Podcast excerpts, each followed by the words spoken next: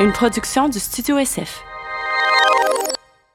What's up tout le monde, bienvenue au Dans l'Enclave podcast, le podcast où on parle de hockey et tout ce qui l'entoure. Cette semaine, on a reçu Matt Boulay, ostéopathe, posturologue. On a parlé d'énormément de sujets. Ah ouais. Euh, le warm-up, euh, les- les- les- la balle neurospike, euh, La spécialisation du hockey, euh, à quel âge, euh, la déficience côté gauche-droite. euh, puis on a parlé du fameux bossu. Ouais, si c'est réellement euh, une nécessité dans, dans- dans- dans- dans vos entraînements. Fait que sans plus tarder, on vous laisse écouter ça, le podcast avec Matt Boulay.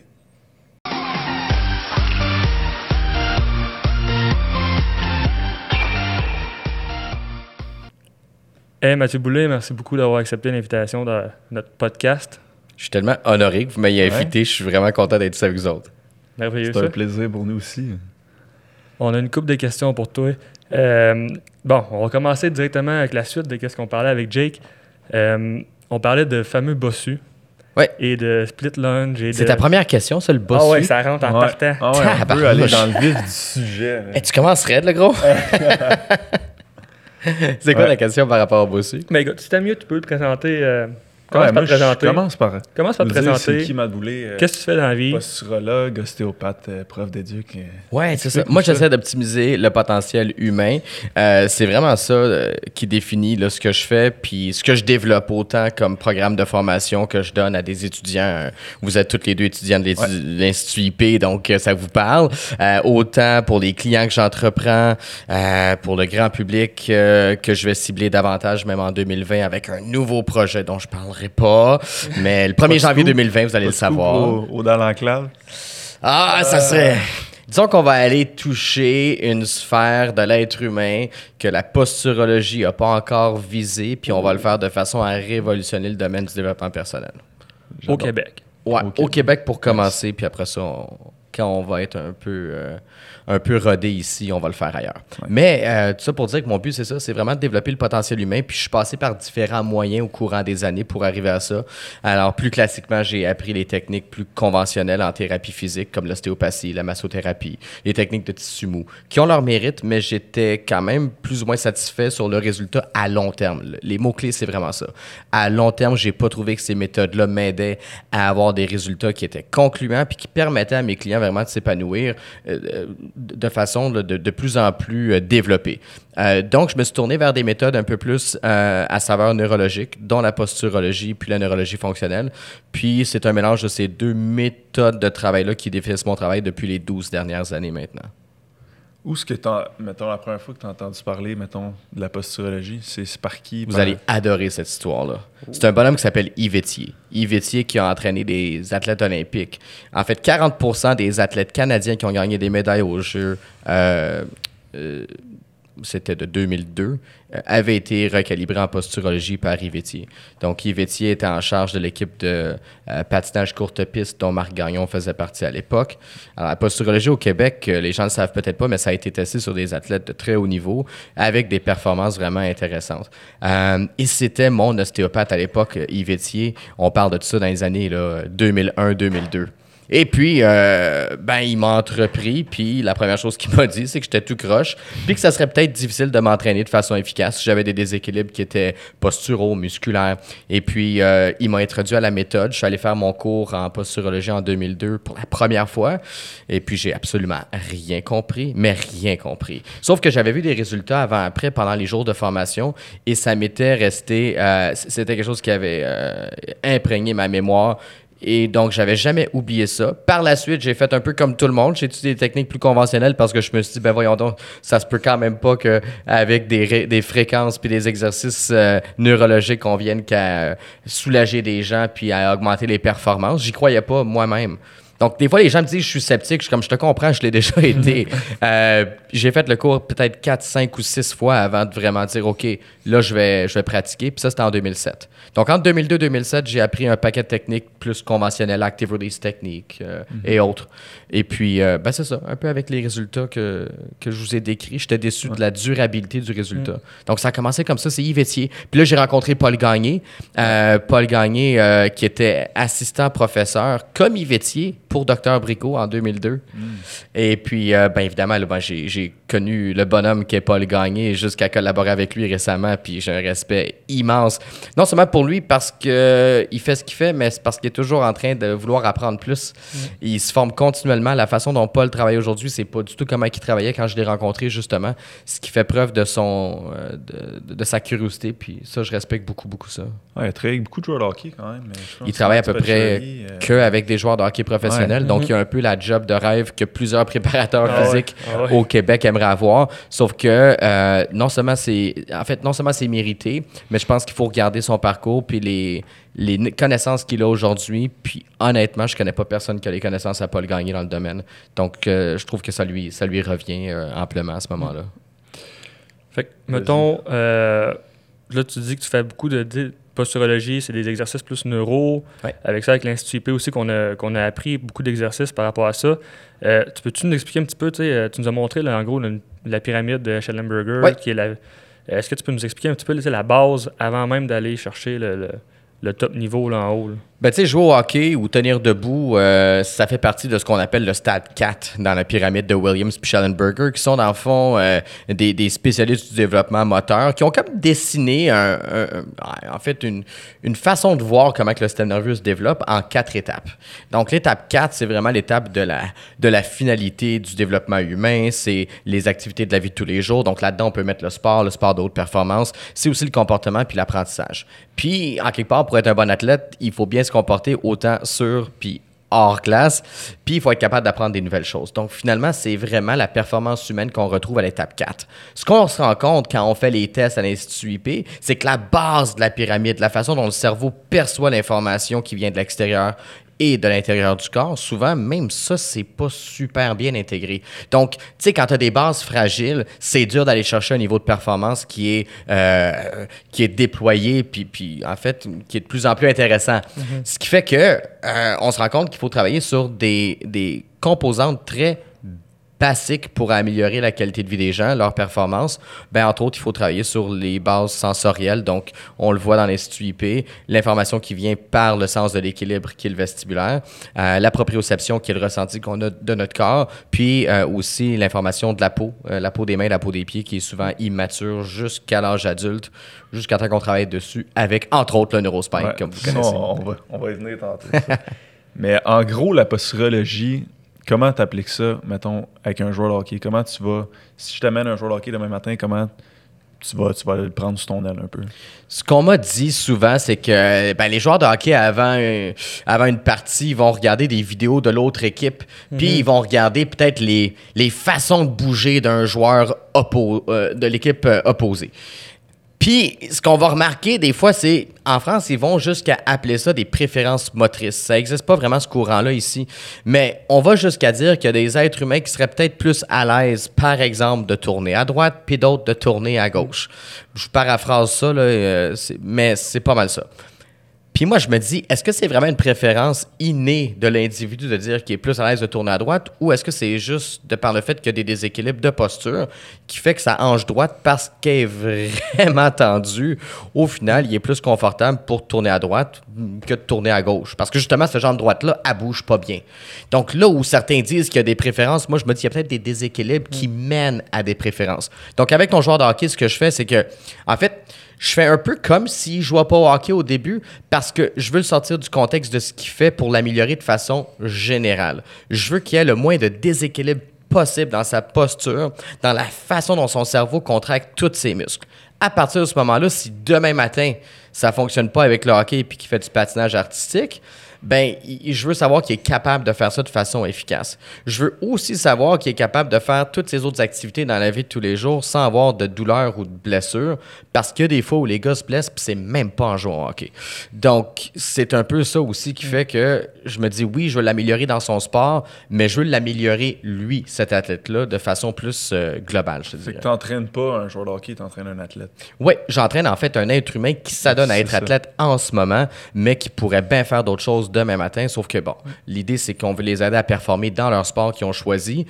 Et c'est là qu'il y a une collaboration qui devrait se faire entre, par exemple, le posturologue, euh, le préparateur physique, l'équipe de physiothérapie, pour que finalement cet athlète-là soit au cœur d'une intervention qui est systémique, qui est globale. Parce qu'on parle, on passe, euh, tantôt tu parlais de bon, des tensions dans les hanches parce qu'il y a un déséquilibre.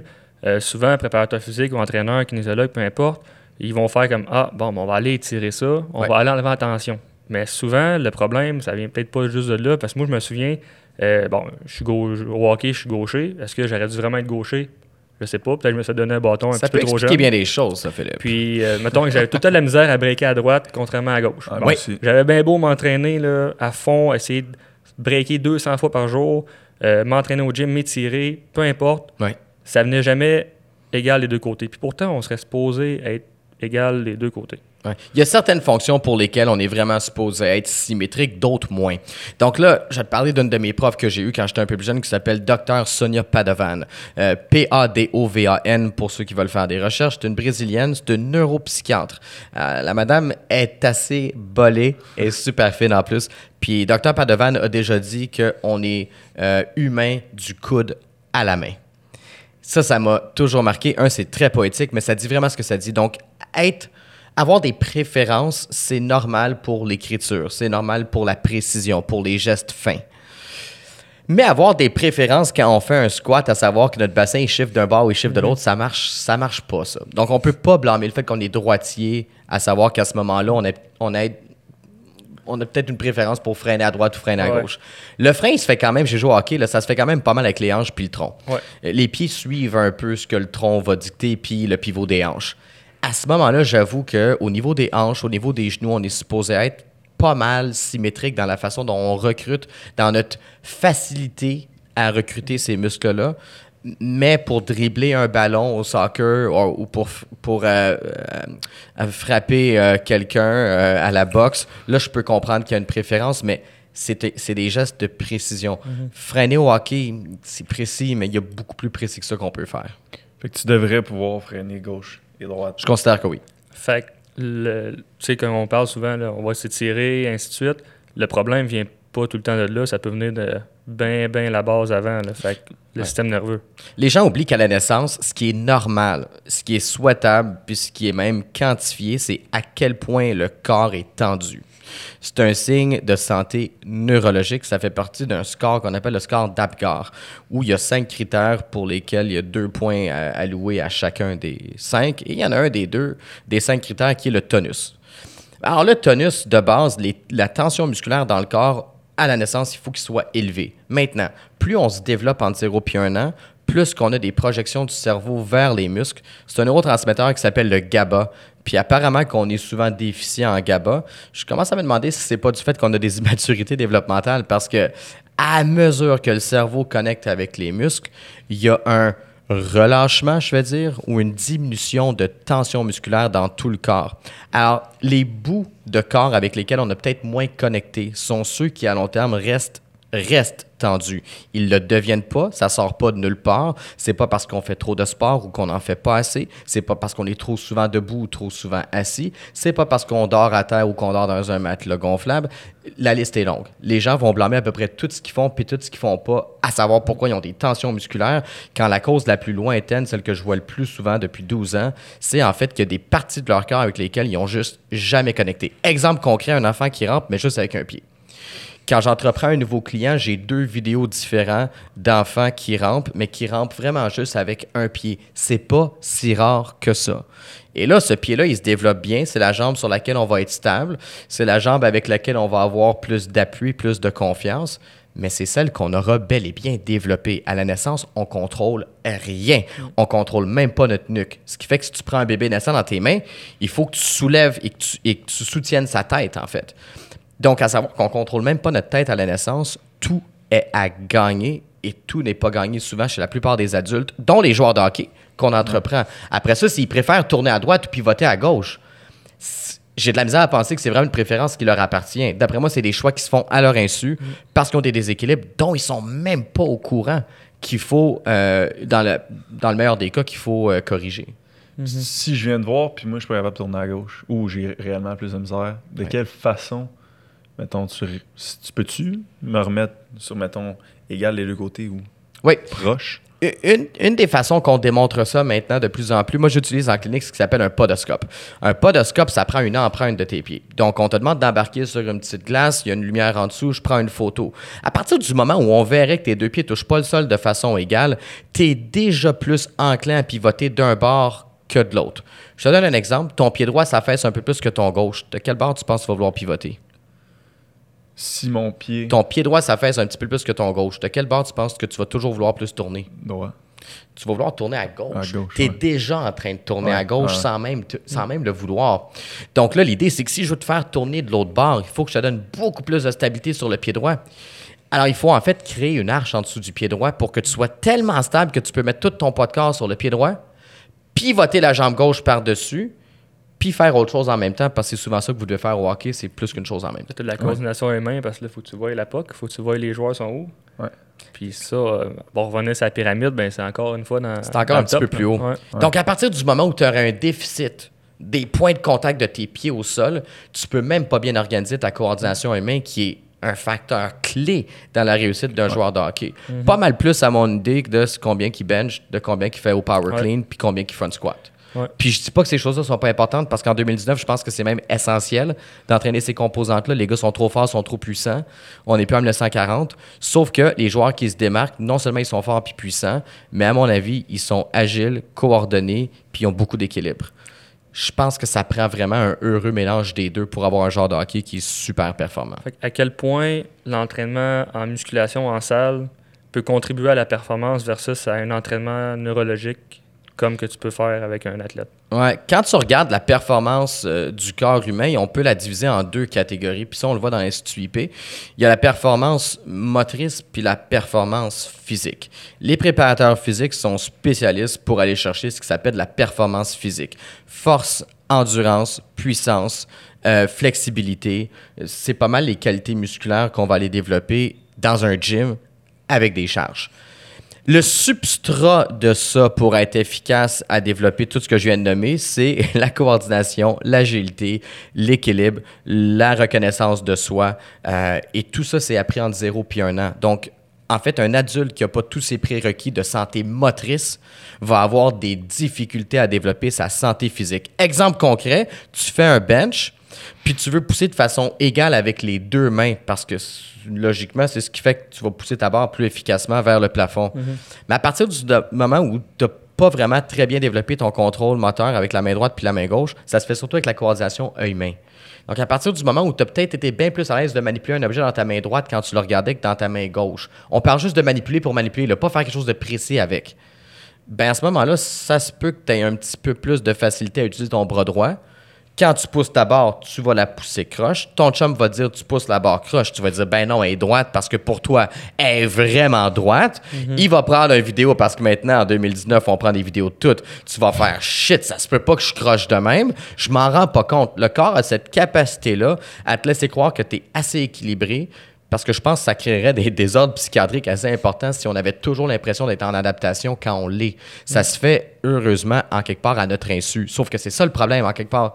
C'est que ça se fait tellement à notre insu qu'à moins d'être évalué, on le sait pas qu'on a des déséquilibres. Après ça, souvent, on intervient sur des muscles qui sont tendus, des muscles qui sont faibles. On étire, on renforce. Puis ça peut donner des résultats, mais ça va vraiment pas à la cause de l'enjeu. Parce que moi, ben, pour avoir été un de tes clients pendant l'été, euh, les exercices que tu me faisais faire, on s'entend que c'était des exercices assez de base que je maîtrisais pas au début. Puis moi, par expérience personnelle, mon squat shiftait à gauche. Gaucher, tourne tout le temps à gauche, shift à gauche. Mon côté droit, faible à, à chier. Euh, puis ça n'a pas pris de temps que mon squat s'est revenu droit. Mon bench poussait déjà plus droit. Puis moi, j'avais tout le temps mal à l'épaule. Puis là, depuis ce temps-là, plus de mal à l'épaule. Le, squat est droit. Puis Chris, j'ai quand même monté de 20 livres mon squat. Ouais. Dans le temps de le dire. C'est le fun de voir qu'en même temps que les gens performent, ils travaillent moins fort, dans le sens qu'ils travaillent plus efficacement. Ce qui avait vraiment impressionné Charles Poliquin la première fois qu'on lui a montré la posturologie, c'est qu'on avait fait un test. Bon, Charles étant Charles, euh, après avoir parlé pendant 20 minutes, il nous a regardé en voulant dire Bon, j'en, ai assez entendu. On peut-tu passer aux choses sérieuses? Il l'a dit autrement, mais je peux pas le dire ici, je vous le dirai hors ronde. Euh, c'est, trop, c'est trop violent. Et puis, euh, c'était sexiste, c'était épouvantable, mais c'était drôle. Puis Charles avait dit Écoute, là, j'en ai assez entendu, on va faire un test. Ben, il fallait que ça marche dans le vrai monde. La théorie, c'est le fun, la pratique, c'est pour ça que les gens investissent. Et que là, il nous demande de, de- stimuler les pieds euh, d'un de ses athlètes qui faisait du bench. Là, on va se dire, ah, le pied avec le bench press, on voit pas le lien, mais tu sais, tu as quand même des appuis au sol si tu le fais bien, ton bench. Ouais. Tu mets quand même tes pieds à terre, puis ça va t'aider à activer ta chaîne postérieure pour pousser drive. la charge. Tu sais, le leg drive, exact. Puis, ben, comme à peu près n'importe qui, le gars qu'on a évalué avait des pieds croches. Ben, on stimule ses pieds, puis ses performances avaient augmenté sur le bench de, je m'en rappelle encore, 5,1 Nous, ouais, j'étais là avec ma collègue à l'époque, puis on se regarde en voulant dire, tu sais, 5,1% moi, je suis pas préparateur physique, je sais pas si c'est bon. OK, j'en ai aucune idée. On le regarde, puis avec son air qu'il avait tout le temps, ben là, ça, ça équivaut à peu près à un an d'entraînement avec un athlète de haut niveau. Ah ouais. Ouais, j- J'ai pensé à ça. Je me suis dit, crime, si on est capable d'améliorer la performance d'un athlète de 5,1% en 10 minutes dans une première consultation, puis que moi, j'entreprends les gens sur 12 mois, puis qu'à toutes les trois semaines, je m'assure de voir s'ils vont pas mieux, on peut peut-être faire des petits miracles avec bien du monde.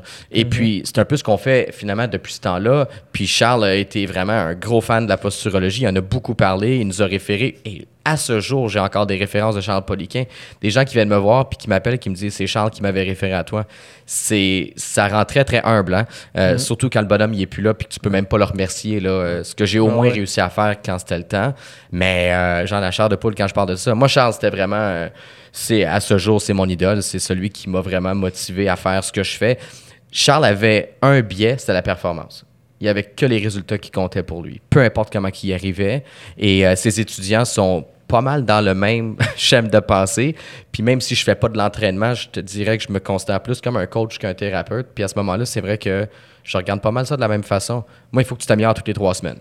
D'une façon ou d'une autre, c'est ma responsabilité. Il faut que tu ailles mieux à toutes les trois à six semaines, sans exception. C'est qu'après ça, c'est un peu de pression, mais c'est le fun quand ça arrive. On parle euh, posturaux, puis qu'on fait des exercices neuro. Peux-tu nous donner un exemple d'un exercice neuro qu'on Oui. peut faire, exemple? Les gens un peu, si tu- c'est sûr qu'audio, ils vont dire. hein, je. Ouais, ben, je vais leur décrire. Mais vidéo. Ben, ouais. Là, ce qui arrive, c'est que l'équilibre, c'est peut-être pas mal ce qu'il y a de plus important pour l'être humain d'un point de vue physique, puis même d'un point de vue psychologique. L'équilibre, quand t'en as pas, il n'y a pas grand-chose qui fonctionne dans ta vie. Euh, et à ce moment-là, pour le hockey, ben, le relais, il est facile à faire. Vous êtes quand même sur une glace avec deux lames en dessous des pieds. Quand vous commencez à perdre l'équilibre, il n'y a plus grand-chose que vous êtes capable de faire. Même le meilleur joueur de hockey au monde, quand il perd l'équilibre, il est pas plus efficace qu'un jeune de 4 ans qui peut passer à côté de lui avec la rondelle. Donc, la notion d'équilibre, elle est pivot, puis ça, c'est pour tout le monde. Donc, un exercice que les gens peuvent essayer à la maison pour l'équilibre, tout simplement, c'est d'être debout, de coller leurs pieds ensemble, puis de croiser leurs mains sur les épaules. Déjà, juste ça, pour certains, c'est assez difficile. Si ça ne l'est pas, ils peuvent commencer à fermer les yeux. Ils vont essayer un petit peu plus. Si jamais ça, ça va bien pour 30 secondes, ils peuvent mettre un pied en avant de l'autre. Là, déjà, juste ça, je leur suggère d'être pas trop loin d'une table pour se tenir. Et ça va les faire tanguer de droite à gauche. Ça va travailler leur interne droite, leur interne gauche, qui est vraiment là où on a le sens de l'équilibre le plus, euh, le plus fin. Euh, et l'idée, c'est de faire des exercices comme ça euh, pour une certaine durée. Moi, je recommande 30 à 60 secondes dans chacune des positions. Puis, les gens vont commencer à faire ça, puis petit à petit, jour après jour, ils vont s'améliorer. Ils vont voir qu'ils ont de plus en plus d'équilibre. Puis, plus que tu as d'équilibre dans ta vie, plus que tu peux faire à peu près n'importe quoi. Entre autres, tu es plus performant quand tu joues au hockey. Tu as travaillé avec Ben Tardif, qui joue pour euh, Phoenix de Sherbrooke. Lui, ça ressemblait à quoi? Mettons, tu y fais- tu y faisais-tu faire exactement la même chose que. mais Pas la même chose qu'à Phil, mais généralement, Mais travailler pas mal, sur ouais. les bases. Ça, c'est une réponse qui fait chier tout le monde, honnêtement. Puis je vais vous le dire comme ça parce que on est dans une ère en 2019 où les gens veulent quelque chose de spécifique à eux. Tu sais, tu veux un t-shirt avec ton nom dessus. Tu vas au Starbucks, on met ton nom sur ta tasse. On fait trois erreurs dedans, mais c'est fait exprès. c'est sûr que c'est une stratégie de marketing parce qu'après ça, tu le mets sur Instagram tu dis Regarde, ils se sont trompés dans mon nom. S'ils l'avaient écrit comme il faut, tu l'aurais peut-être pas mis en ligne. Mais on est vraiment dans, cette- culture, dans cette société où, euh, où l'ego est très fort. Puis je dis pas ça de façon négative, je pense juste que tu sais, chaque personne pense beaucoup à lui. On est définitivement pas à une, une époque en Amérique où euh, les tendances de gauche sont très, très fortes. Euh, tout le monde pareil, on s'entraide. Il y a vraiment une quête d'individualisme, je trouve un peu malsaine même. C'est peut-être pire aux États-Unis, mais ça pour dire que les gens veulent vraiment un programme qui est fait pour eux autres, avec des exercices spécifiques. Tous les êtres humains ont à peu près appris à tenir debout de la même façon, puis sur 12 ans, je pourrais dire qu'ils ont des déséquilibres assez similaires. Ça fait que le programme que j'ai donné à Ben puis celui que j'ai donné à Phil, il y a des exercices qui sont les mêmes, il y en a qui sont différents, mais la philosophie derrière le programme, elle est exactement la même. C'est deux êtres humains qui tiennent debout sur deux pieds puis deux yeux. Dans les deux cas, il faut que ces systèmes-là opèrent bien, il faut que ce soit efficace, puis il faut que ce soit de plus en plus... Il faut qu'on puisse de plus en plus leur demander de faire des choses complexes, puis qu'ils soient de plus en plus efficaces à les faire. Donc, en quelque part, ça, ça s'est quand même beaucoup ressemblé. Je vous mettrais les deux programmes un à côté de l'autre, vous diriez, ouais, finalement, ta job, c'est facile. ben, ma job, ça a déjà été de trouver dans quel ordre travailler, ce qui n'était pas évident, euh, ce que vous apprenez à l'Institut IP. Euh, pourquoi un exercice avant un autre? Parce que, tu sais, il y a bien des exercices qui sont bons. Euh, ce que j'ai trouvé qui était le plus grand défi à ce jour dans ma carrière, c'est lequel tu donnes quand à qui? Puis que- lequel qui va permettre à cette personne d'aller un petit peu plus loin, puis un petit peu plus loin. Puis qu'est-ce qui fait que 12 mois plus tard, cette personne-là va être complètement transformée versus Ah, je vois un peu mieux depuis que je vois maths. Pas je vois un peu mieux, puis je me reconnais plus. En temps normal, après 12 mois, c'est un peu plus ça le feedback auquel je m'attends. Tu sais, je me reconnais plus. Ça, c'est une transformation, puis c'est pour ça que je me tiens. Puis les joueurs de hockey vont voir plus la différence au niveau, mettons, explosion, équilibre sur la glace ou au niveau des, des, des habiletés individuelles. Tu sais, mettons, stick handling, euh, la, la puck dans les airs, la main œil.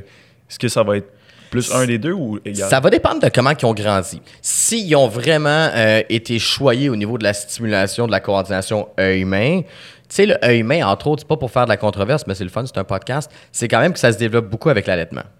Donc, à partir du moment où l'enfant a été allaité, juste le fait de devoir connecter avec les yeux de la mère pendant qu'il utilise ses mains pour stabiliser le sein, déjà ça, c'est probablement le premier entraînement de la coordination œil-main. Là, je sais ce que vous allez dire, les boys. Si on veut, comme joueur de hockey, améliorer notre coordination œil-main, est-ce qu'il faut aller aux danseuses? Je ne sais pas, euh, mais je vais laisser à d'autres la réponse à cette question-là. Sauf que c'est sûr que à partir du moment où ça n'a pas été fait, euh, est-ce que c'est plus difficile de développer de la coordination humaine? J'ai aucune donnée probante là-dessus, mais au-delà des données probantes, il y a la logique, puis il y a la physiologie humaine. Donc, l'hypothèse qu'on peut émettre, c'est peut-être qu'à ce moment-là, pour un autre enfant qui a peut-être eu d'autres forces, peut-être qu'il a été mis plus souvent sur le ventre, mais il n'a pas été allaité, lui, il a peut-être développé plus ses pieds. Celui qui a peut-être pas été trop mis sur le ventre, dans un- mais qui a été mis dans une trottinette, mais qui a été allaité, peut-être qu'il ne connecte pas bien avec ses pieds, donc il n'y a pas beaucoup de puissance, mais il y a peut-être un- une très bonne coordination humaine, ce qui permet de faire du meilleur stick handling. Tu sais, c'est des hypothèses que je te donne, mais c'est un peu comme ça, je pense qu'il faut raisonner pour aller au fond des choses, parce que sinon, on n'en vient qu'avec des explications un peu boboches tout le temps. Ah, il est fait de même. Ah, c'est juste pas son fort. Ben oui, mais pourquoi? Moi, c'est cette question-là qui m'obsède à tous les jours, c'est toujours trouver la cause. De juste dire, il est comme ça, il est comme ça. Je sais qu'il y a de la génétique, là, mais ça explique pas toute la génétique. Ah ouais. Fait que ça va dépendre de l'individu. Mettons, si lui, le œil main, c'était plus ce qui tirait de la patte, après t'avoir vu, ça va être son œil main qui va s'améliorer. Ouais. Mais si moi, c'est système vestibulaire, ça va être le vestibulaire. Fait que c'est vraiment propre à l'individu en tant que tel. Puis ça, c'est quand on fait du- de l'isolation de système, ce qu'on fait au début d'un protocole. C'est vrai qu'au début, quand on entreprend un athlète, on va dire, regarde, toi, ton système vestibulaire, c'est peut-être pas top, mais ta coordination aimée, c'est vraiment bien. Mais à un moment donné, dans la vraie vie, tous ces systèmes-là doivent s'intégrer. Ils travaillent tout, tout, le- tout le temps ensemble. Donc, à un moment donné, les exercices qu'on vient qu'à donner qu'à- à quelqu'un vont faire une combinaison système vestibulaire, œil-main, proprioception, tactile, sécurité posturale, pour reprendre vraiment les thèmes de la pyramide. Là là, on est en train de faire de la vraie performance. Parce que dans la vraie vie, les gens ont besoin que tous ces systèmes-là s'intègrent. C'est juste qu'au début, quand on les entreprend puis que ces systèmes-là ne fonctionnent pas en soi, on les isole. Donc, c'est un peu. C'est un peu moumoune de le faire de même, mais on n'a pas le choix si on veut faire une bonne job dans le temps puis qu'on veut vraiment avoir une progression qui est constante puis qui donne des vrais résultats sur le terrain, en fait. Pour revenir euh, sur euh, mon début euh, avec le fameux bossu. Oui. Euh, Ouais. tu sais, souvent, on voit ça. On a des- dévié. Ah ouais, ça. On, on voit ça là, souvent dans les vidéos Instagram ou peu importe là, où on s'entraîne au hockey, il faut faire des squats sur le bossu en jonglant des ballons. Il Ouais. faut faire des splits de squats sur un bossu pour travailler la fameuse proprioception. Oui. Ben, vous savez, ce que je vais dire, c'est que déjà, du bossu, c'est pas de la proprioception, c'est du vestibulaire. On a beaucoup confus, puis même en kinésiologie, parce que, évidemment, j'ai des amis qui sont kinésiologues, puis qui me disent, tu sais, on nous a montré des exercices de proprioception qui étaient en fait des exercices d'équilibre. Tu n'as pas besoin d'être déséquilibré pour faire de la proprioception. C'est un peu ça qu'il faut déjà comprendre. La reconnaissance de son corps, sans avoir accès à la vision. C'est un peu ça la proprioception. ouais. Tu n'as pas besoin d'être déséquilibré. Et comme de fait, si on regarde la pyramide de Williams et Schellenberger, ce sont deux composantes séparées, la proprioception puis le vestibulaire. Donc, aussi bien les travailler de façon indépendante pour vraiment les bonifier l'athlète de façon plus générale. Donc, pour revenir à ton bossu, déjà, si on veut déstabiliser, il y a mieux qu'un bossu. Euh, moi, j'aime beaucoup plus les carrés de foam. Je trouve que ça, ça déstabilise beaucoup plus vite les RX. Euh, tu sais, les petits carrés de foam Ouais, bleus, c'est- là. Le yoga, ben pas yoga, là. C'est Ouais. plus dur, mais Mais c'est comme de la mousse. Ouais. C'est, tu sais, tu- un pied là-dessus, il n'y en a pas beaucoup qui tiennent. Là. Euh, ça, je trouve ça déjà plus intéressant parce que c'est beaucoup plus violent. Le bossu, vraiment, euh, tu sais, ça déstabilise un peu. Après, ce qui arrive, c'est que je pense qu'il faut être capable de se- segmenter euh, nos interventions dépendamment des objectifs qu'on a. Si on veut faire de la force, on ne la fera pas sur le bossu. Tu peux plus exprimer de la force quand tu n'es pas, quand stable, même si c'est pas très instable. Donc après ça, il y a eu des conneries qui se sont faites comme des squats sur les ballons suisses avec des charges. Après ça, on va te faire un squat sur un ballon suisse, pas de charge, pour aller chercher le système nerveux puis activer le système vestibulaire en réchauffement pour 5 minutes avant de faire un entraînement avec des charges, je pense même qu'à la limite, c'est intelligent.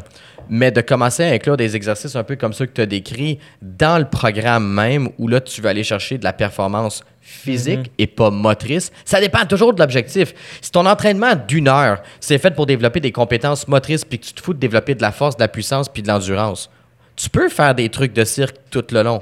Puis il y a peut-être à la limite un moment donné où ça vaut la peine de le faire. Il y a peut-être des athlètes qui sont super forts, super puissants, mais qui se blessent à rien, qui n'ont pas d'équilibre. Peut-être qu'avec eux autres, tu sais, sur 30 minutes d'entraînement, tu fais, hey, pour 20 minutes, on va faire des affaires nounounes, mais qui vont te bénéficier. Puis peut-être que pour d'autres, finalement, plus que 5 minutes, c'est un peu trop. Moi, je considère qu'après 5 à 10 minutes, tu en as assez fait, parce que c'est des exercices qui tirent beaucoup de jus.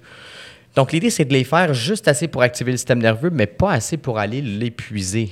Donc, euh, ouais, après 5 minutes de faire des folies, euh, je considère que c'est assez. Ça a commencé avec un squat sur le bossu, puis là, c'est rendu avec un bicep curl sur le bossu. Ben, c'est- juste, on s'entraîne sur le bossu. Ah ouais, C'est- ouais, exact, exact. Si vous voulez voir des exercices qui n'ont pas d'allure, allez voir Joel Seedman. Le Connaissez-vous Joel Non. Seedman? Oui, oui, oui. C'est un physiothérapeute américain. Sur sa page Facebook, il est toujours en, en wife beater. là. C'est d'ailleurs, on y voit un peu le poil de chest. C'est super sexy. là. Merci. Mais écoute, c'est ouais, un peu comme Phil dans le fond. Comme.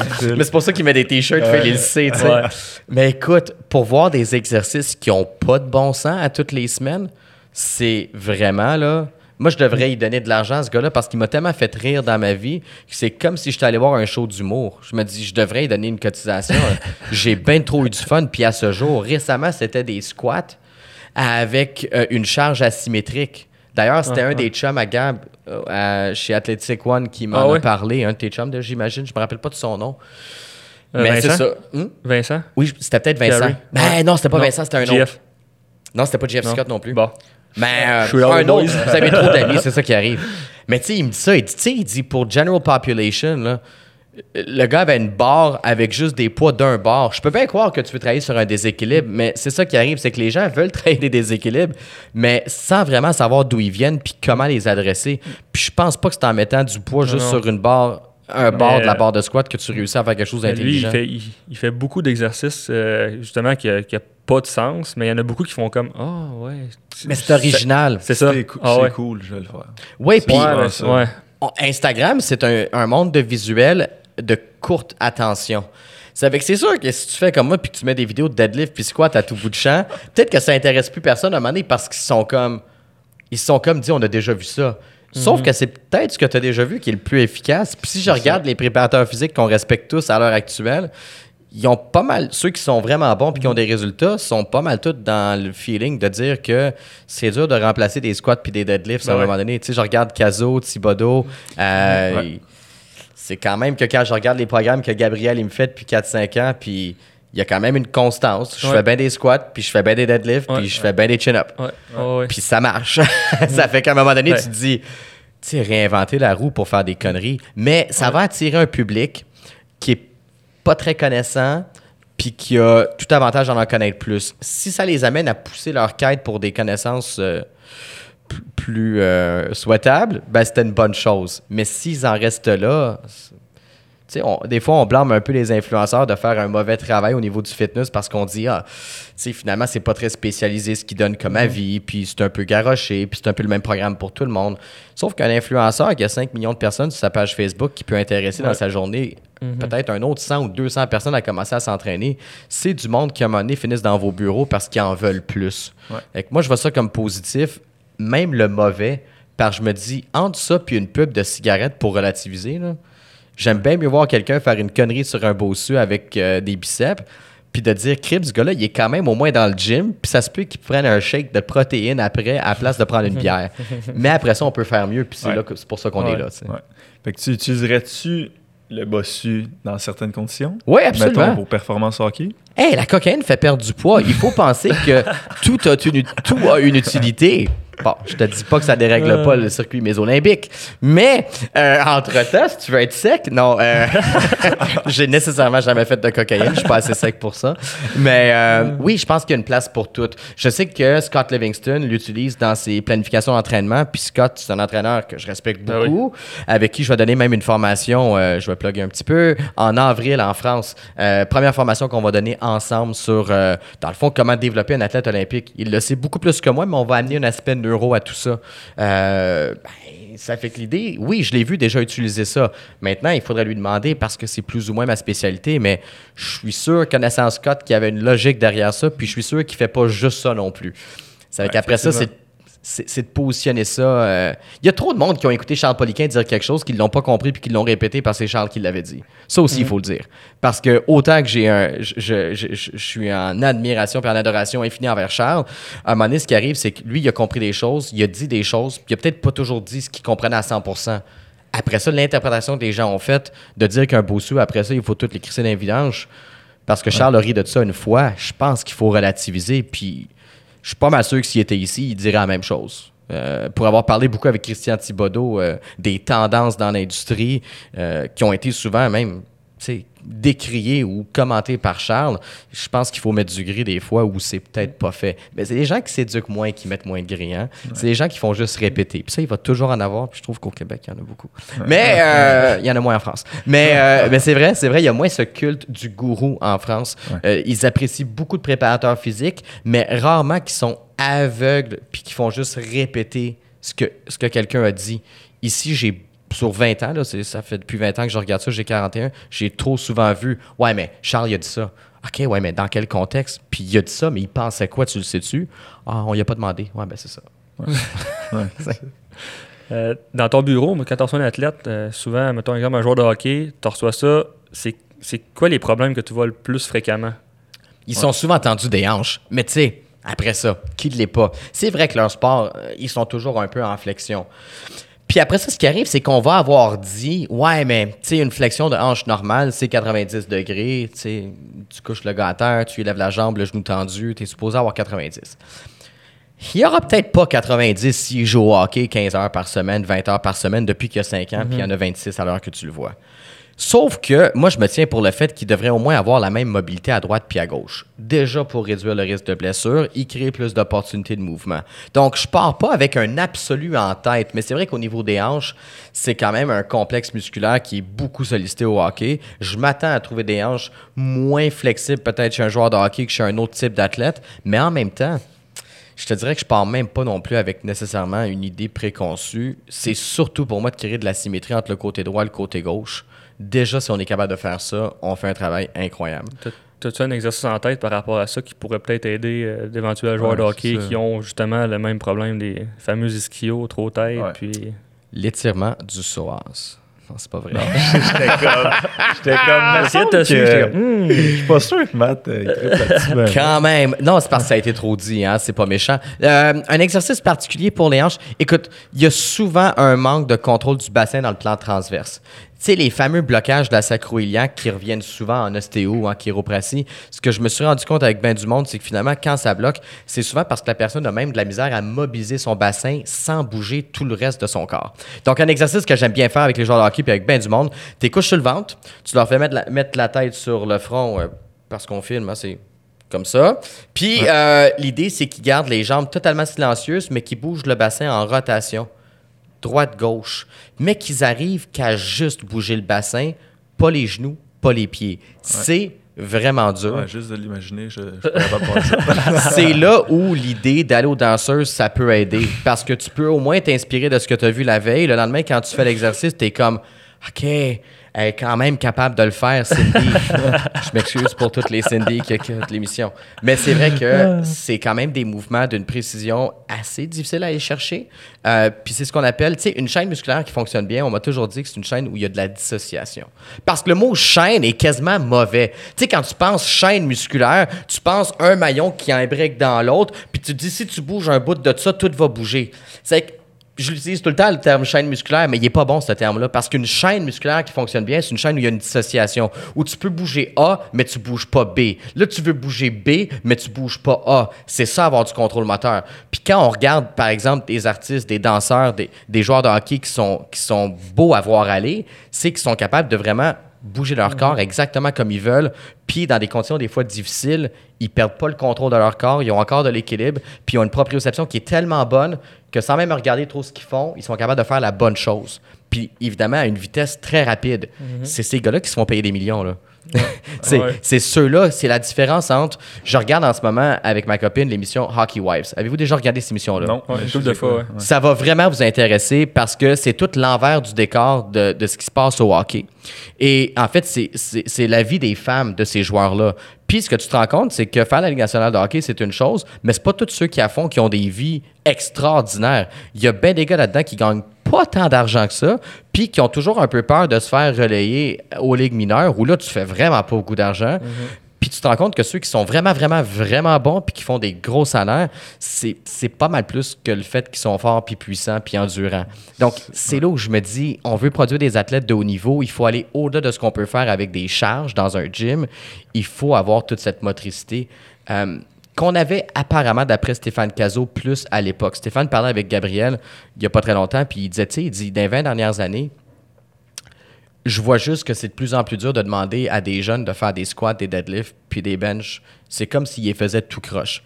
Puis, Gab, il parlait de ce qu'on fait à l'Institut IP, puis il dit, ben oui, mais de plus en plus, les jeunes en 0 puis 1 an se développent de moins en moins bien. Donc, ils arrivent à 16, 17, 18, tu veux leur faire faire un entraînement que toi, tu considères parfaitement normal, puis ils sont moins efficaces pour le faire. Donc, même dans la capacité de faire des mouvements de base, si tu n'as pas ta base de motricité en coordination, en agilité, en finesse puis en équilibre, tu viens quand même qu'à avoir de la misère à pousser des charges de façon efficace. Ce qui fait que tu peux jamais perdre au change si tu gagnes au niveau du terrain moteur. Puis évidemment, c'est la spécialité que j'ai développée. Parce que je me suis dit, je voulais vraiment aller aux causes de tout, de tout, tout le temps. C'est c'est sûr qu'après ça, euh, oui, faire des benches, il faut, puis des squats. Mais moi, ma job, c'est comme de vous les amener à un point où vous êtes capable de faire ça sans vous poser de questions. Le plus possible. Avec Jake, tantôt, on a parlé de euh, spécialisation au hockey. Tu sais, que les parents vont pousser les, pendant les off-season, pendant l'été. Ouais. Camp de hockey là, camp de hockey là, camp de hockey là, un autre camp de hockey là. Euh, puis ils font pas d'autres sports à l'extérieur. Qu'est-ce que tu en penses? Mettons, as-tu un conseil à donner aux parents Ouais. principalement? Faire le maximum de, de, de variété jusqu'à un certain âge, peut-être? Il y a deux sports. euh, je vais parler de ce que je connais parce que moi, dès que, ça, dès que c'est plus que après 3-4 ans, je connais plus rien. Euh, il y a deux sports qui sont vraiment à, à- à favoriser le plus possible. Puis si c'est vrai jusqu'à 4, 5, 7 ans, c'est sûrement. C'est peut-être vrai après aussi pour des athlètes de haut niveau. Deux sports, euh, la natation puis la gymnastique. C'est de- deux sports dans lesquels on développe énormément de compétences dites motrices. Et à ce moment-là, on donne à son, à son corps des capacités de bouger en 3D dans différents environnements. Euh, on a un entraînement là- là-dedans de flexibilité, mais active, qui peut être intéressant pour le sport à haut niveau. Donc ça, je trouve ça intéressant. Mais après ça, bon, c'est d'avoir une culture où on dit à nos joueurs de hockey, vous allez faire de la gymnastique puis de la natation. Mais je me dis, pourquoi pas? De toute façon, c'est des activités avec lesquelles on pourrait vraiment développer euh, des compétences, euh, j'allais dire complémentaires, mais même pas, des compétences nécessaires en gymnastique, de la puissance, de la force, mais différemment. Puis en 3D, on va se le dire, un squat, un deadlift, c'est toujours dans le plan sagittal. Il n'y a jamais de stress dans le plan frontal puis transverse. Puis Puis là, hockey, s'il y a un sport qui se joue à 360, il- c'est bien le hockey. Donc, euh, et ça, c'est une des forces de Scott, je trouve, en entraînement, c'est qu'il prend beaucoup en compte les trois plans de l'espace dans les exercices qu'il donne. Puis Scott Livingston, c'est vraiment un spécialiste de la réathlétisation vers la performance. Il va vraiment aller chercher ce créneau-là, mais entre autres en prenant en compte que le gars fait pas juste bouger avant-arrière. Puis s'il fait juste ça, il se rend pas à Ligue nationale. Warm-up, j'avais vraiment envie de parler de ça. On les voit tous. Dans le warm-up, ils s'étirent, puis c'est pas mal ça. Ils s'étirent, ils patinent. Est-ce que c'est réellement un bon warm-up pour aller jouer une game de hockey? Les études, je vais même pas vous donner mon opinion parce que maintenant c'est quand même assez répertorié. Les études les plus récentes disent que de s'étirer avant un exercice, non seulement c'est pas très efficace, à la limite ça peut créer plus de blessures. Ça, on est même rendu en 2019 à une époque où les physiothérapeutes le disent. Je dis ça de même parce qu'ils sont quand même plus conservateurs, parce qu'ils doivent l'être de par leur, leur ordre professionnel puis leur, leur cadre de métier. Donc, à partir du moment où un physio qui a lu les études les plus récentes te dit que de t'étirer avant un match, c'est peut-être pas la chose la plus brillante, je me dis, est-ce qu'on doit vraiment encore en parler? Mais on n'a pas le choix parce qu'il y a une culture dans le sport où les gens s'étirent. J'avais été, quand j'étais plus jeune, en charge du euh, programme de développement de force pour une équipe de football 3A dans l'ouest de l'île à Montréal. Puis déjà, à cette époque-là, là, on parle de 1900 tranquille, je parle avec le coach, puis je dis, tu sais, l'étirement avant le match, ça commence à se dire que peut-être qu'on pourrait faire mieux. Puis il met une main sur l'épaule, il met son cigare avec l'autre. Tu sais, Matt, il y a la science, puis il y a la culture. Les gars s'étirent parce que ça fait partie du sport. Ça leur permet de vivre un moment ensemble. Il y a un des petits gars qui va en avant qui dit aux autres comment s'étirer. Tous les petits gars bougent en même temps, font la même chose. Après ça, tu te dis, tu vas t'ostiner contre quoi dans ta vie? Euh, t'ostiner contre une culture, tu peux, mais c'est un combat que j'ai souvent perdu parce qu'à partir du moment où les gens ne cherchent pas à faire quelque chose de scientifique, mais qu'ils le font par accoutumance, par habitude, ben là, il n'y a, plus vraiment de raison euh, de de faire A ou B. Est-ce que c'est efficace? Comme je te dis, les études disent que non. Euh, Qu'est-ce qu'il faudrait qu'ils fassent? Si, mettons, il y a un jeune qui nous écoute là, puis qui dit Ah, moi, je veux, je veux scraper la culture. Ouais. Je veux vraiment faire ce qui je est bon faire, pour moi, pour ça. Euh, Qu'est-ce qu'il faudrait qu'il fasse en warm-up pour se préparer à sa game de hockey puis de mieux performer? Ouais, des exercices d'agilité, de coordination puis d'équilibre. Déjà, si on misait sur ces trois compétences-là, euh, on activerait davantage les muscles, ils seraient davantage prêts à travailler, on diminuerait les tensions musculaires dans les muscles qui sont déjà un peu trop tendus, ce qui fait qu'on aurait un meilleur accès pour les utiliser, on compenserait moins pendant qu'on joue. Donc, ça serait vraiment des exercices euh, basés sur, finalement, ouais, des mouvements précis, des mouvements justes. Après ça, si on veut faire des étirements actifs, ça, ça me gêne pas. Mais euh, ce qu'on voit plus classiquement, là, après deux tours de glace, les gars qui se sacent dans la bande puis qui se mettent à s'étirer les Ouais. ischios pendant qu'ils partent de leur date la veille, tu fais comme, ouais, on est en 2019. Je sais que Scott, ça fait des années qu'il milite contre ça. euh, puis, je veux dire, il n'est pas le seul. J'ai rencontré au cours de ma carrière pas mal de préparateurs physiques de la Ligue nationale de hockey. Euh, les, Lorne Goldenberg, que je connais bien aussi, euh, qui est avec Pittsburgh. Tous ces gars-là, ça fait 10-15 ans qu'ils savent que de s'étirer, c'est pas la fin du monde. En fait, que c'est pas génial. là. Tu sais, Lorne, il est, il est dans le game depuis longtemps. Peter Twist, c'est la même chose. Tu sais, tous des gars qui ont façonné l'industrie du- de la préparation physique au hockey en Amérique. Tous ces gars-là s'entendent pour dire que tu tirer avant un match, c'est pas génial. là. Donc, entre les connaissances et la culture, tu sais. Ouais. La culture est moins forte, je pense, au hockey qu'au football. Ouais, au football, Après, c'est. sais, au hockey, souvent, après, après une pratique, tu sais, à la limite, ça, moi, je trouve que c'est Ben, moins. Maintenant, à cette heure, avec le foam roller, c'est déjà moins pire, je trouve. un Les peu, gars vont juste se rouler, finalement, c'est ça? Ouais, Ouais, mais avant la game, ils vont quand même, tu sais, dans le petit warm-up, même si on parle pee-wee, là, ils ont trois minutes. En trois minutes, ils vont. Ah, ben souvent, c'est ils vont. C'est c'est le, plan- c'est le plan de match. Là. Ils se mettent en rond là, autour du rond mise au jeu, là, puis ils s'étirent tout ensemble. Ouais. Fait que, tu sais, au lieu de faire ça, est-ce qu'il y aurait plus d'avantage à faire des virages brusques, des trucs Ouais. agiletés comme ça sur la glace? 100 Ouais. 100% Ouais, des virages brusques, ça serait bien parce que tu as toute la notion de précision, de contrôle moteur. Puis c'est ça qu'ils vont faire dans 5 minutes, de toute façon. Exactement. Ouais, c'est ça. Ils vont faire des virages brusques. Ils vont devoir réagir rapidement. Donc, moi, je sortirais des balles de tennis puis je les ferais jongler. Je sais que ça aurait l'air fou, là, parce que ça se fait pas en ce moment. Mais on voudrait être conséquent. Après ça, ce qui arrive, c'est que les gars font des passes puis ils font pas sa palette. Ben, c'est du œil-main, ça. Sais, il faut arrêter de, il faut arrêter de se leurrer. C'est quoi mettre une puck sur la palette? C'est de coordonner tes yeux avec tes mains Puis ça te prend de la proprioception pour savoir toi, t'es où par rapport à l'autre. C'est toutes des compétences de base. Donc, pourquoi pas bonifier ces compétences-là avant d'essayer de mettre la poque sur la palette de ton chum? Ouais. Sans nécessairement jongler sur la glace, avant ton Phil, il est warm-up, comme ça marchera pas ton affaire de Non, jonglage. ça- oublie ça. avant, à la place d'être ça, faire ça sur la glace, exemple, tu fais ça après ton warm-up, avant ta première période, parce que à, rendu à un certain niveau, ils font la glace après le warm-up. Ouais, ouais, Tu pourrais faire ça à l'extérieur, comme ça, personne ne le voit. 100%. Mais, tu, tu jonglerais Ouais. ou, tu, ou tu ferais vraiment un exercice plus spécifique? tu pourrais vraiment jongler. Tu sais, du main, c'est du main. Après ça, euh, tu peux choisir de le faire avec le bâton de hockey.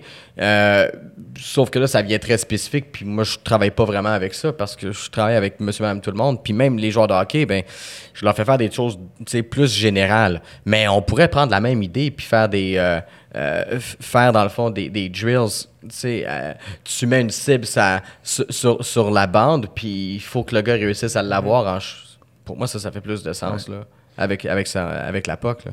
Puis tu, tu- est-ce que tu utiliserais la neurospike en warm-up? Là, j'avais hâte qu'on parle de ça. Ben, pas ça à glace, C'est parce que ça serait plate que les gars glissent Tu- dessus. T'as-tu une tu l'as-tu? Non, je l'ai pas avec moi, la Neurospike. J'en ai même pas avec moi, Euh, ouais. ouais, pour expliquer un peu aux gens, c'est quoi un neurospike exactement, puis qu'est-ce que ça fait, puis qu'est-ce que ça va faire dans euh, la, game en tant que telle. Le Neurospike, c'est assez simple. C'est une balle d'exercice qui a été développée par euh, deux de mes amis qui sont euh, vraiment des, des, des tops en, en innovation parce qu'il fallait y penser, mais c'est une balle avec des pics. Puis je vais reprendre leur slogan. les pics sont quoi, les boys? Ils sont durs. Ils sont durs, sont longs, ils sont euh, pénétrants. Bravo. Ouais. Ils sont longs, durs et pénétrants. Oh yeah. Et c'est quand même que c'est différent de bien des balles de stimulation sur le marché où les pics à un moment donné viennent pas très durs, pas très longs, puis finalement ils pénètrent pas très bien non plus. Ce qui fait que ça stimule moins. Puis l'idée, c'est de désensibiliser avec un Neurospike les mains puis les pieds. Ce qu'il faut dire, c'est qu'à la naissance, les mains et les pieds sont très sensibles. Chez certains adultes, les mains et les pieds sont encore sensibles. Et quand tu as les mains et les pieds trop sensibles, tu contrôles pas bien le bras ou la jambe de cette main ou de ce pied-là. Donc, l'idée, c'est quoi? C'est de rouler la balle en dessous de ton pied ou de la rouler dans tes mains pour désensibiliser. Ça active le cerveau pour qu'il y ait un meilleur contrôle sur tout ce bras-là ou toute cette jambe-là. Donc, oui, les gars, ils ont tous, comme n'importe qui, une main plus sensible que l'autre, un pied plus sensible que l'autre. L'idée, ça serait de le stimuler. Ça prend 2-3 minutes. Euh, puis ça fait quand même une super job. Euh, puis ça se fait facilement dans le, dans le vestiaire avant d'embarquer sa glace. Puis qu'est-ce que ça va amener aux joueurs? Ça active le cerveau pour avoir des meilleures contractions musculaires. Tu sais, donc quand on disait qu'un joueur a peut-être plus de facilité à pivoter d'un bord que de l'autre, disons que ton pied droit est un petit peu instable, tu vas peut-être avoir de la misère à pivoter sur ce pied-là. Mais si tu le stimules avec le neurospike, après, ça se peut que tu te sentes plus en confiance puis que tu sois plus capable de pivoter à droite. Donc, le gars qui, en avant de toi, pense que tu pivotes toujours à gauche, quand tu mets à pivoter à droite dans sa face, peut-être qu'il ne voit pas ça venir, puis finalement, c'est ça qui te donne un peu l'avantage. Ouais. Donc, c'est vraiment encore là pour donner à l'athlète des options dans ses mouvements. Donc, le Neurospike, c'est cool parce que c'est portable, c'est une petite balle qui Ouais, fait dans ta ça. main. Euh, tu peux apporter ça avec toi partout. euh, puis c'est passif, tu n'as pas vraiment à- Tu sais, tu, ben, tu peux suer. Il y a des gens qui c'est tellement sensible le pied Ah qui se mettent à suer quand ils le font. là. On le vu à Québec. Là. Mais autrement, en temps normal, tu peux faire ça en écoutant de la musique, en parlant avec quelqu'un. C'est...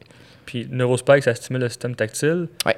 Euh, Est-ce que ça serait mieux d'utiliser le Neurospike avant une game de hockey que, exemple, jongler avec des balles qui est la coordination humaine que Les souvent, deux. Les deux, ouais. Tu as besoin de tout quand tu fais une activité physique. Mm. Donc, tu as besoin que tes deux pieds soient aussi sensibles et accessibles l'un et l'autre. Tu as aussi besoin, sur cette base-là, de coordination humaine. Tu as besoin d'équilibre, tu as besoin d'agilité. Euh, Parce que la coordination humaine est plus haute dans la pyramide. oui, Fait que est-ce qu'il y aurait un avantage à la stimuler quand même, même s'il n'y a pas accès à 100%? tu vas l'utiliser pareil quand tu vas jouer au hockey. Ça fait que moi, je me dis, même si à la limite, tu n'auras peut-être pas 100% du bénéfice de ton œil main parce qu'il te reste des bases plus de base à travailler, tu vas quand même avoir un effet quelconque. Puis ça, ben, c'est c'est quand même intéressant pour quelqu'un qui va l'utiliser cinq minutes plus tard dans un aspect compétitif. Parfait. Fait qu'un warm-up idéal, ça serait neurospike, euh, proprioception, puis mettons ça glace, fait des virages brusques, des trucs d'agilité. Tu sais, puis c'est pas long hein, à ce moment-là. Parce que les gens aussi recherchent, que ce soit des joueurs de hockey ou d'autres, une efficacité dans ce qu'ils font. Ouais. Ce qui fait que moi, quand j'entreprends quelqu'un, c'est la règle est très claire. Je leur demande 5 minutes par jour. Mais 5 minutes par jour, là, même Justin Trudeau, qui a fait des conneries il y a 20 ans en se dessinant en face, il a le temps de le faire. Tu sais, tout le monde a 5 minutes C'est épouvantable. C'est trois photos qui sortent. En tout cas, ça allait pas très bien. Ça va vraiment encore moins bien. Euh, mais tout le monde a cinq minutes. Le premier ministre du Canada a cinq minutes. Euh, Tout le monde a cinq minutes. Là, après ça, c'est de dire que tu sais, si tu fais du sport, ben, les exercices, t'es fait avant ton sport. Ça sert de réchauffement, dans le fond. Mhm. Ouais. Ouais. Ça fait pas mal le temps, Ben ouais, je pense. ben ouais. On est bon. Fait que, mettons, là, on a, on a fait un petit recap, là, mais mettons que tu aurais un truc, un Ouais. conseil à donner, que ce soit un joueur de hockey, Ouais. euh, Tu jeune. peux l'appliquer dès que- de- dès qu'il entend ça. Que ce soit dans ses entraînements ou euh, avant son match, pendant son match, whatever. Un conseil à donner. On a parlé pas mal de, du warm-up, là, Ouais, mais fait mettons, que si Ouais. quelque chose autre. Ouais. Euh, écoute, si dans ses souliers, il marche avec des souliers qui donnent beaucoup de support, un soulier qui est pas très mobile, un soulier qui a un support d'arche, au plus sacrant, tu me garoches dans les puis tu t'achètes un- tu t'achètes un soulier qui est minimaliste. Parce que là, ce qui arrive, c'est que à tous les jours, à chaque fois que tu mets un pied en avant de l'autre, tu vas entraîner tous les petits muscles de ton pied. Tu vas développer de la stabilité au niveau des. Ça corrigera pas un déficit droite-gauche, mais ça va déjà te donner beaucoup plus de sensibilité au niveau des pieds, mais une bonne sensibilité, une sensibilité d'accès. Ce qui fait que quand tu vas mettre tes pieds dans des patins rigides, tu vas déjà être un petit peu plus en contrôle de tes mouvements. Donc, un conseil facile à appliquer, c'est de vraiment sortir des souliers qui donnent trop de support, euh, puis d'aller vers un soulier qui donne moins de support. Donc, tu sais, tu vas au magasin, tu demandes un soulier minimaliste. Puis le moins qu'il y a de matériel, puis le plus qui est flexible, le meilleur qui est. Ça, ça c'est bon pour euh, quelqu'un de N'importe 12 ans, qui, comme de euh. 18 ans, comme de 40 ans, mais maintenant, on voit ça, les, les beaux petits Nike là, pour des, des, des bébés, là, Ouais, que ouais, c'est ça de haut, puis... Fait que ça, c'est bon aussi pour des, des nouveaux bébés, là, des bébés na- naissants, puis Ouais. C'est- 2-3 ans.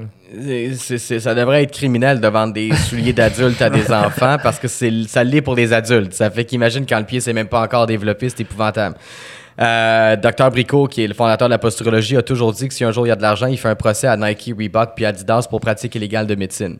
Puis il le pense vraiment. Parce qu'en fait, ce que ces compagnies-là, ils font, c'est qu'ils donnent un support au niveau du pied, qui est une profession en soi, c'est la podiatrie. Puis ces gens-là choisissent à tort ou à raison de mettre du support en dessous des pieds du monde. Mais c'est une, décision d'ordre médical. Les compagnies de souliers le font à outrance, sans justification, en disant que c'est pour tout le monde. En soi, c'est pas correct. Donc après ça, ben, il faut éduquer les gens, puis il faut leur permettre de tester d'autres choses, puis de voir comment ils évoluent. Encore là, un suivi minimaliste, ça règle pas aucun problème, mais ça donne accès à son corps, puis ça, c'est déjà quand même un départ. Ouais, nice. Merveilleux. Super conseil. Où est-ce qu'on peut te suivre sur les réseaux sociaux? Où est-ce qu'on peut te rejoindre si on veut faire affaire avec toi? Euh, sur les réseaux sociaux, euh, sur Facebook, sur Instagram. euh, ben, sur Instagram, je fais juste mettre des vidéos quand je m'entraîne. Donc, à moins d'être fanatique du fait que je m'entraîne, ce qui serait un peu problématique, là, je vous dirais que vous avez besoin d'aide. Une fois de temps en temps, je bloque quelqu'un. Je suis comme non, cette personne-là, elle aime bien trop ce que je mets en ligne. Je les bloque. Sur Instagram, là, c'est. Mais sinon, sur mon site web, je pense que c'est la meilleure place. Donc, matboule.com. Là-dessus, il y a toutes mes informations, puis euh, mes différents bureaux. Je suis un peu partout. Parfait. Merci d'avoir Gros accepté merci. encore. Merci de m'avoir invité, les boys.